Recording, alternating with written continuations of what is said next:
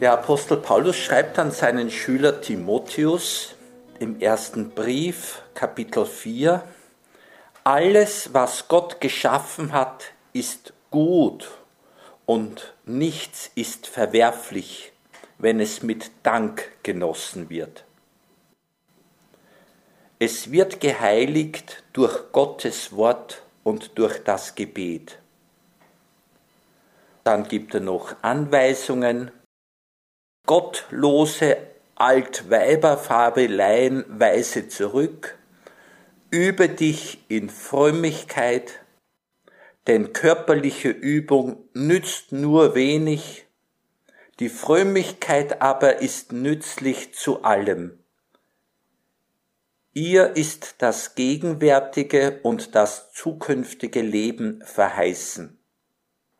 Dieses Wort ist glaubwürdig und wert, dass man es beherzigt. Dafür arbeiten und kämpfen wir, denn wir haben unsere Hoffnung auf den lebendigen Gott gesetzt, den Retter aller Menschen, besonders der Gläubigen. Soweit der Apostel Paulus. Also alles, was Gott geschaffen hat, ist gut. Über den Menschen wissen wir, dass er sagt, sehr gut. Die Frage ist, wie verstehen wir unser Leben? Wie gestalten wir unser Leben? Die heilige Teresa sagt in diesem Buch Weg der Vollkommenheit, Gott bewahre uns davor, dass wir immer gleich, wenn wir uns unvollkommen finden, sagen, wir sind keine Engel, wir sind keine Heiligen. Bedenkt, dass wenn wir es auch noch nicht sind, wir uns doch darum bemühen sollen. Wenn wir uns anstrengen, reicht uns Gott die Hand. Wir müssen nicht fürchten, er würde uns im Stich lassen. Es darf keinen Wunsch des Herrn geben, den wir nicht mit seiner Hilfe zu erfüllen suchen. Eine heilige Kühnheit müssen wir haben, denn Gott hilft den Mutigen ohne Ansehen der Person. Also Heiligkeit, Mut haben, und wenn jemand sich mutlos empfindet und erlebt, dann ist es klar, wohin sich diese Person wenden soll, nämlich direkt an Gott. Mach mich mutig. Gib mir diese Einstellung, diese Haltung, mit der ich meinen Alltag gut gestalten kann. Ich möchte Theresa zu Wort kommen lassen aus einem Brief, den sie an ihren Bruder Lorenzo schreibt. Es ist einer ihrer Lieblingsbrüder. Sie spricht ihn an mit Euer Gnaden. Es war damals leichter möglich, so zu reden.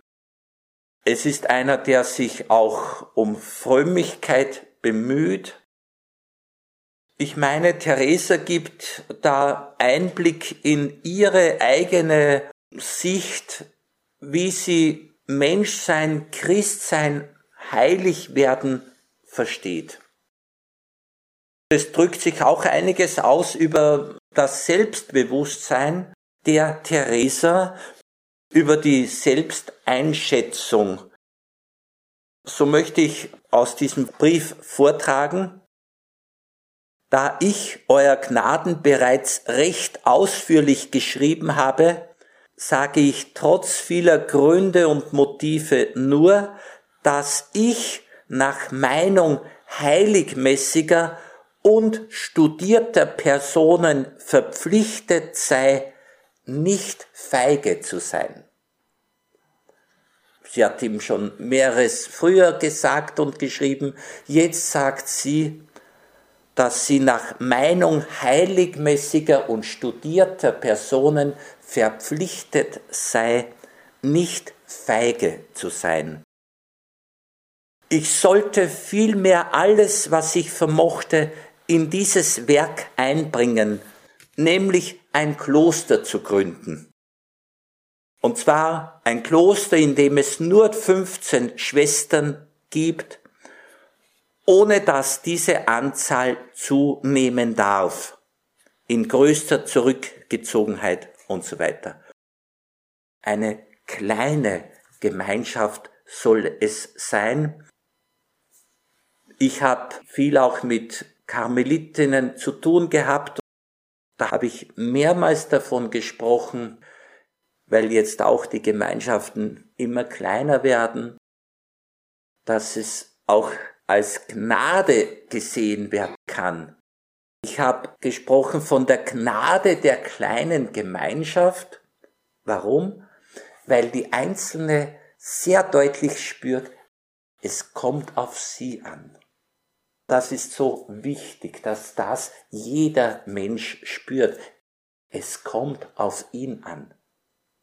Das ist in der Familie, in der Gesellschaft, am Arbeitsplatz, in der Politik, in der Kirche, wo immer wir sind, es kommt auf uns an. Wenn jetzt dort oder da wenige Menschen sind, wenn sie im Namen Gottes leben wollen, dann wird es recht. Theresa sagt, nach Meinung heiligmäßiger und studierter Personen bin ich verpflichtet, nicht feige zu sein. Also ein gesundes Bewusstsein haben, auch ein Sendungsgefühl, einen Auftrag verspüren. Wir dürfen ruhig sagen, das Leben ist eine Gabe Gottes, die in gewisser Weise auch zur Aufgabe wird. Ich sage in gewisser Weise, weil wir sollen aus dem Geschenk nicht gleich eine Verpflichtung machen. Aber das Leben ist eine Gabe, die bejaht werden will und muss, damit Leben ganz lebendig sei, ganz entfaltet sei und so entwickelt wird, wie es dem Vater im Himmel gefällt.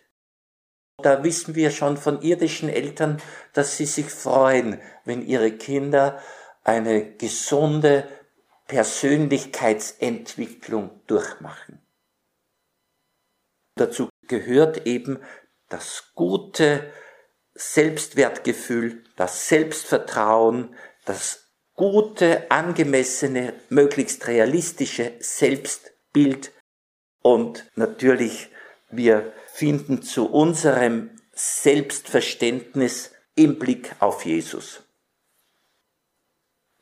In demselben Brief schreibt Theresa ihren Bruder, der wie mehrere andere Brüder von Theresa auch in Amerika war und es einigermaßen geschafft hat, dass er tatsächlich den erhofften Gewinn macht und er hat es halbwegs geschafft. Auf diese Weise konnte er der Theresa bei der Finanzierung helfen, wenn sie etwas vorhatte, was immer auch mit Kosten verbunden war. Da schreibt sie in diesem Brief, den gnädigen Herrn so und so und so und so schreibe ich nicht, da es jetzt nicht geht, ich werde es bald nachholen. Euer Gnaden mögen wissen, dass einige recht gute Leute, die um unser Geheimnis, ich meine um das Geschäft, und da ist gemeint die geplante Klostergründung, die erste, es für ein Wunder gehalten haben, dass euer Gnaden mir gerade zu diesem Zeitpunkt so viel Geld geschickt haben. Ich hoffe auf Gott, er werde Ihnen, falls mehr Geld notwendig sein sollte, sogar dann, wenn Sie es nicht wollen, ins Herz geben, mich zu unterstützen. Sie freut sich und sagt, das ist in den Augen angesehener Personen echt ein Wunder, dass genau zu dem Zeitpunkt, wo ich's brauche, von dir Geld kommt und ich bete zu Gott, dass er mir, falls mehr Geld notwendig ist, dass er es bewirkt, dass du mir, auch wenn du es selbst gar nicht willst, doch Unterstützung zukommen lässt. Das ist Theresa. Dieser Mann, ich habe schon angedeutet, hat versucht auch fromm zu leben und hat sich auch im geistlichen Leben mit Theresa beraten. Wir hören hier etwas von der praktischen Art und da geben die persönlichen Briefe relativ viel her. Dieser hat ein Grundstück gekauft in der Nähe von Avila und ist selber nicht so überzeugt, ob's klug war. Da sagt sie, das Bedauern darüber, dass sie La Serena gekauft haben, verursacht der Böse, damit sie nämlich Gott für die Gunst, die er ihnen damit erwies, nicht danken. Die Gunst aber war groß, schreibt sie. Verstehen Sie doch endlich, dass es aus vielen Gründen besser ist und Sie Ihren Söhnen damit mehr als nur Vermögen verschafft haben, nämlich Ansehen. Das ist irgendwie mit jüdischer Herkunft zu verstehen, wenn eigener Besitz und dann auch Titel, Ansehen da war, dann waren sie einfach in einem besseren Status. Keiner, der davon hört, hält es nicht für ein großes Glück. Meinen Sie denn, das Eintreiben von Pachtgeldern verursacht keine Mühen? Es ist ein beständiger Ärger mit Zwangsvollstreckungen. Schauen Sie, es handelt sich um eine Versuchung. Lassen Sie sich darauf nicht mehr ein, sondern loben Sie Gott dafür und meinen Sie doch nicht, Sie würden mehr Gebet halten, wenn Sie mehr Zeit hätten. So schreibt sie ihrem Bruder, bilde dir nicht ein, dass du mehr beten würdest, wenn du mehr Zeit hättest. Geben Sie sich doch dieser Täuschung nicht hin, denn eine gut eingesetzte Zeit, wie es die Sorge für das Vermögen Ihrer Söhne ist, beeinträchtigt das Beten nicht. Gott gibt oftmals in einem Augenblick mehr als in langer Zeit, denn seine Werke lassen sich nicht durch Zeit messen. Dann ermahnt sie ihn gleich und sagt, schauen Sie, dass Sie gleich nach Ablauf dieser Feste, es war ein Brief, der am 2. Jänner geschrieben wurde, ein wenig Zeit finden und widmen Sie sich Ihren schriftlichen Unterlagen und bringen Sie sie in Ordnung, wie es sich gehört. Also lieber Bruder, mach mal Ordnung in deinem Büro auf dem Schreibtisch und hole nach, was da an Arbeiten notwendig ist. Weiter, und was sie für La Serena, also für dieses Grundstück ausgeben, ist gut ausgegeben. Und wenn der Sommer kommt, werden sie gern an dem einen oder anderen Tag dorthin gehen, dann ein großer Gnadenerweis Gottes ist es, dass ihnen Belastung bedeutet, was anderen Entlastung wäre. Doch deshalb sollte man nicht davon absehen, sondern wir sollen Gott so dienen, wie er es möchte und nicht wie wir möchten. Wir sollen uns nicht jetzt viele Gedanken machen, ob das für andere leichter oder schwerer ist. Wenn wir etwas als belastend betrachten, aber überzeugt sind davon, das soll jetzt geschehen, dann ist das genau das Entscheidende, was mich auch weiterführt im Menschsein, im Christsein, beim Heiligwerden. Also die Erfüllung der Pflicht. Das Leben ist eine Gabe, wird auch zur Aufgabe und verwirklicht sich in der Hingabe. Ich gebe mich einer Aufgabe auch hin. Der heilige Augustinus sagt, das Werk ist gut getan, das aus ganzem Herzen getan ist.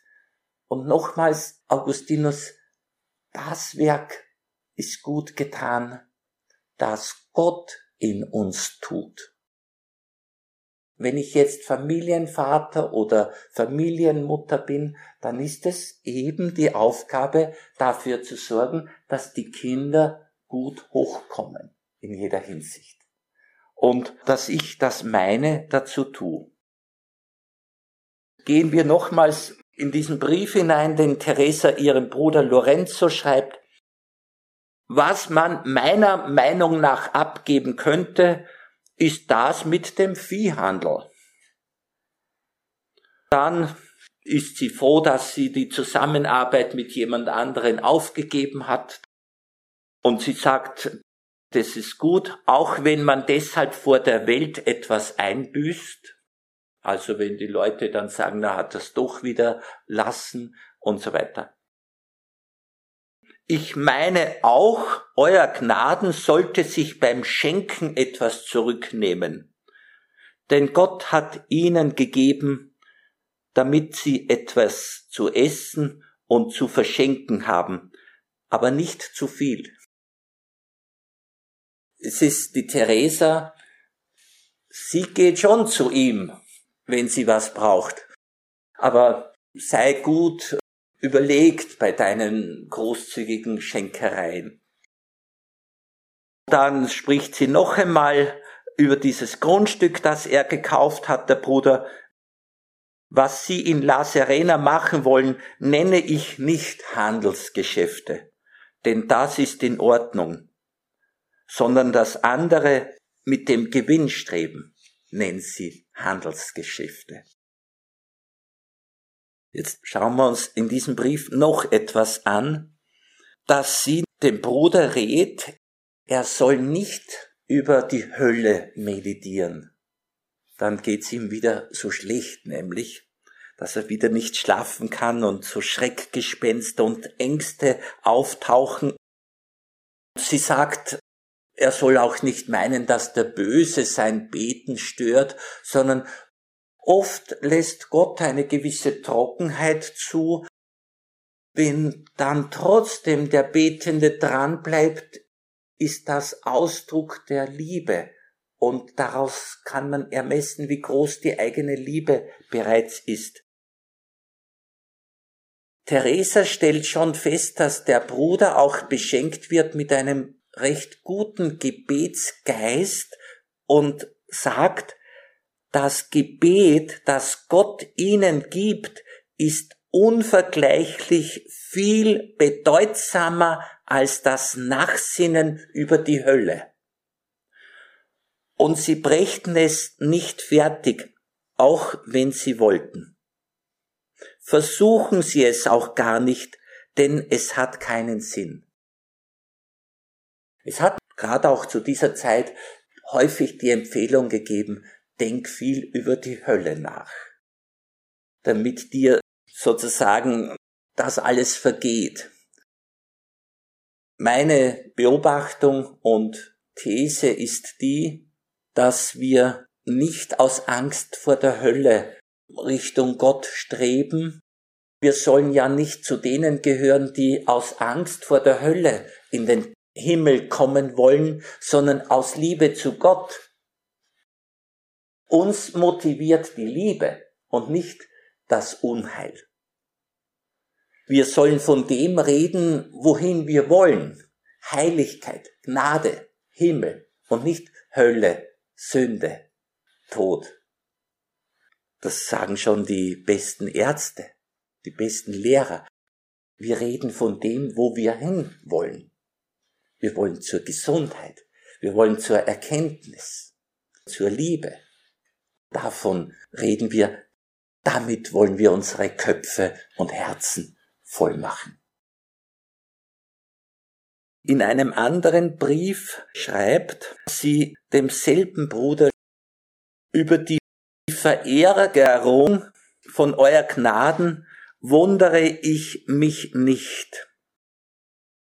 Doch wundert es mich, dass sie eine so große Sehnsucht haben, Gott zu dienen, wo ihnen ein so leichtes Kreuz so schwer wird. Theresa wundert sich nicht, dass der Bruder sich über eine Angelegenheit ärgert, aber sie wundert sich, dass er eine so große Sehnsucht hat, Gott zu dienen, obwohl ihm ein so kleines Kreuz schon so schwer ist. Gleich behaupten sie noch, dass sie es, um Gott noch besser dienen zu können, gern los wären. O Bruder, wie schlecht kennen wir uns, denn es steckt in allem ein bisschen Selbstsucht drinnen. Also sie sagt ihm, bilde dir nicht ein, wenn du das Kreuz, klein oder groß, leicht oder schwer, wenn du das los bist, dass du dann Gott besser dienen kannst. Genauso wie du, wenn du mehr Zeit hättest, mehr beten tätest. Bilde dir das nicht ein. Sie hat außerdem ihn getadelt, weil er ein Gelübde abgelegt hat, ohne mit ihr darüber gesprochen zu haben, und tadelt ihn, weil er dadurch sich in eine ganz große Belastung bringen kann. Sie fürchtet, dass er sich selbst krank macht und sagt bevor ich es vergesse. Wie kommen Sie dazu, ein Gelübde abzulegen, ohne es mir zu sagen? Ein sauberer Gehorsam ist mir das. So spricht sie mit ihren Brüdern. Das habe ich bedauert, wiewohl mir ihre Entschlossenheit Freude macht. Aber es scheint mir eine zweischneidige Sache zu sein. Auch ich werde meinen Beichtvater, der ein großer Gelehrter ist, dazu befragen. Doch scheint es mir ein Unsinn zu sein, denn das, was ich versprochen habe, war mit anderen Zusätzen versehen. Sie als Ordensfrau ist in einer anderen Situation als ihr Bruder, der Familienvater, Landwirt und verschiedenes sein soll. Das ist die Theresa und jetzt möchte ich noch einige Worte von ihr sagen, wo ich meine, dass sie sehr aussagestark sind. Sie sagt in der Autobiografie, verstehen wir doch bitte gut, was hier vor sich geht. Es geht um das Wachsen der Persönlichkeit. Es geht um das Voranschreiten in der Heiligkeit verstehen wir doch bitte gut, was hier vor sich geht, dass Gott uns Gnadengeschenke, nämlich ohne jegliches Verdienst unsererseits erweist. Und danken wir seiner Majestät dafür. Denn wenn wir nicht erkennen, was wir bekommen, werden wir nicht wach, um zu lieben. Das heißt, wahrnehmen, entdecken, erkennen, anerkennen, was uns geschenkt wurde, damit wir wach werden zum Lieben. Das ist ganz sicher. Je mehr wir aufgrund der Einsicht, an und für sich arm zu sein, sehen, dass wir als Reiche dastehen, umso mehr Fortschritt ja sogar echte Demut kommt uns zu. Alles andere bedeutet, den Geist einzuschüchtern, bis er glaubt, dass er für keine großen Güter fähig ist. Wir sind arm vor Gott, aber Gott macht uns ganz reich. Und wenn wir diesen Reichtum sehen, dann werden wir zur echten Demut kommen. Nochmals, Theresa, es ist von unserer Natur her unmöglich, dass jemand sich für große Dinge begeistert, wenn er nicht versteht, dass er von Gott her begnadet ist. So möchte ich mit einem Wort, das über den Mose gesagt wird, abschließen. Im Buch Numeri, 12. Kapitel, Vers 3, wird über Mose ein großes, möchte ich sagen, Kompliment gesagt. Es heißt, Mose aber war ein sehr demütiger Mann, demütiger als alle Menschen dieser Erde. Mir gefällt es, dass das über Mose gesagt wird, weil wir kennen den Mose als einen, der deutliche Worte findet, wenn er mit dem Pharao verhandeln muss, wenn er über das Volk klagen muss und so weiter. Auch ist er einer, der nicht zimperlich war. Einmal heißt es, nachdem er von einer Verhandlung mit dem Pharao erfolglos weggegangen ist, er verließ den Pharao rot vor Zorn. Buch Exodus Kapitel 11 Vers 8. Das zeigt Engagement. Emotion ist eine Kraft, die aus einem Herzen kommt, das sich begeistern hat lassen für etwas oder für jemand.